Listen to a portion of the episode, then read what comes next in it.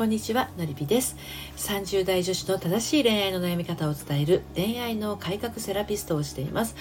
えー、自分を変えなきゃならない改造ではなくて本当の自分に帰っていく自分革命みたいな形で愛に悩む女性の心の進路相談したり仲間と一緒に人生の夢と愛を叶えていくのりぴの隠れ家オンラインサロンを運営しています。サロンはですね LINE から受け付けてますので概要欄の方から遊びにいらしてください、えー、今日はですねうちの旦那は自分勝手に好き放題。ということについてお話をしていきたいと思います。結婚している方でですね、こういったお悩みを抱えている方はですね、のりぴ塾の、あのメンバーというか塾生にもですね、非常に多いんですね。ということで、こちらについて今日お話ししていきます。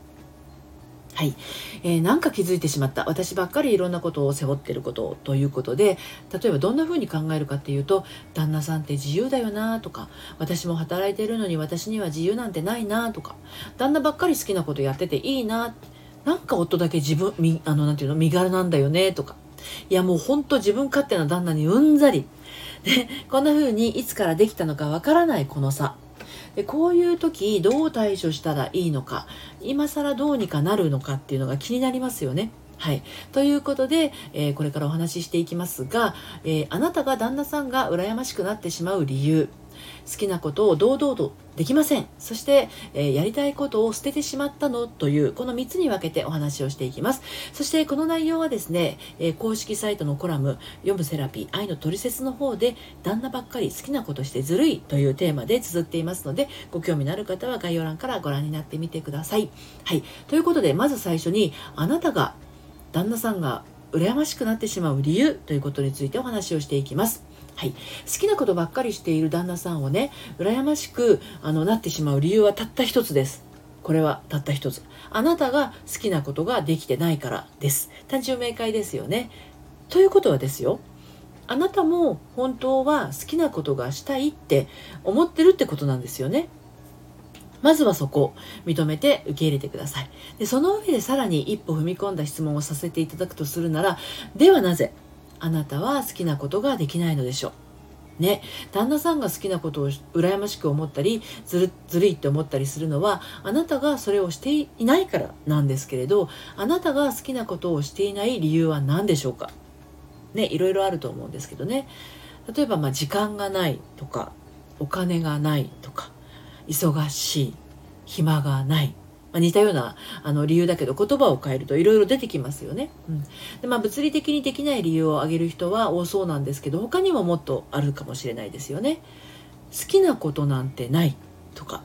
やりたいことが見つからないとか私にはきっと無理みたいなねそう自分にはないっていう思いと諦めの気持ちそういったものも潜んでるかもしれないですよね。で旦那さんにはそうやって好きなことがあるっていう事実。そして好きなことをやるっていう行動力がある。そのことが羨ましいんですね。好きなことをやっていることだけじゃなかったりするんですよ、うん、で2つ目の好きなことを堂々とできませんということについてなんですがあの旦那さんが好きなことばかりしていることが羨ましいっていうことの裏側にはね自分が好きなことがないとか自分には好きなことをやる余裕がないっていうこともありますよってさっきお話ししましたね。同時にあの私はこんなに自分のやりたいことすら考えもせず家事や育児や仕事を頑張っているのにっていう思いもねあるんじゃないでしょうかね。つまり私は我慢してるのにっていう思いですよね。で私も最初の結婚でですねあの28歳で最初の結婚してて40歳で子連れ離婚してるんですけれどもその最初の結婚でねこの思いがね強くありました。ですので気持ちよくわかります。でもでもですよあなたはなぜそんなに我慢してまでそのねそのやろうとするかってことなんですよ。そのやりたくないことをね。うん。でねこれにはね深い理由があるんです。一生懸命頑張っていない自分には価値がない。自分を後回しにして頑張らない自分は重要ではない。そんな思いが見え隠れしていたりするんですね。で一生懸命あの自分のことを後回しにしている時は自分にはそこにいる価値があるけれどそうじゃない時例えばくつろいだり自由にしている時の自分はダメだ。そんな思い込みが心の奥深いところにね眠ってたりするんですよねでこういうのがあると好きなことをやろうという気持ちを持つことすら自分に許可が出せなくなることもあったりするんですよ。で人の心がねまだ幼いうちに抱え込んでしまった思い込みだから本当にね自分じゃなかなか気づけなかったりするんですね。で何かのきっかけであるっていうのはねあの確かなんだけどそれがまあ思い出せないしね、うん、原因も理由もわからないという人はですねのりぴ塾の塾生にもたくさんいらっしゃいました。うん、でも自分自身と本質的に向き合う時間を作ってみると理由は分かんないんだけど涙が出てきたりその要因が特定できたわけではなくても怒りの感情が湧いてきたりするんですよね。幼少期いわゆるまあ0から3歳の頃または56歳の頃、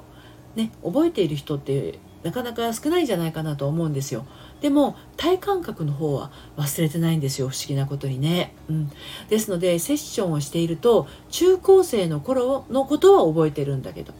ね、そのことをお話ししてくださる方多いんですね。でも実際の思い込みを握りしめたのってそのタイミングでねもっとずっと前であることがほとんどなんですね。でその時の感情を感じきれてないことが現在の自分の価値観を形成してしまってたりするんですね。はい、で続いてなんですけどあのやりたいことをねあなたが捨ててしまったのかって言ったらあのそういうわけじゃないんですよ。捨てたわけじゃないんです。捨てなければいけないって思い込んでしまってるだけなんですよ。例えば私には無理私にはできない私はそんな思いを持ってはいけない私は我慢しなければならない。私は一生懸命頑張らなければいけない。だから自由であってはいけない。そんな風な思いがね根強く心の奥底に残ってたりするんですね。でも本当それ不要なんでね本当にあなた自身も不要だと思っているんであればその思いをね手放してあげてほしいんですよ。自分が小さい頃に抱えたもう不要ないらいらない思い込み。それが大人になった今もあなたのあなたの行動を監視しているだけ見張っているだけなんでもういらないよ今までありがとうねって思いを込めて手放してあげるんです。そして自分に必要な思いを改めて選び直します。ね。そういうことをやっていくことで本当にあの旦那さんだけじゃなくてね自分自身も好きなことが見つかったりとか私も私のやりたいことをやるよっていうふうになっていけるんですね。一人で難しかったらあの初回カウンセリングでお話を伺うことができます。はい。ということでうちの旦那は自分勝手に好き放題旦那ばっかり好きなことをしててずるいということについてお話をしてきましたがあなただって自由に好きなことをしていいんです。でそれを自分自身に許してあげることがとっても大切ですよ。っていうお話でした。はい。私のやってるオンラインサロンでもですね自分の在り方心の在り方について学ぶことができます。はい。ということで今日も最後までお聴きいただいてありがとうございました。それではまた。さようなら。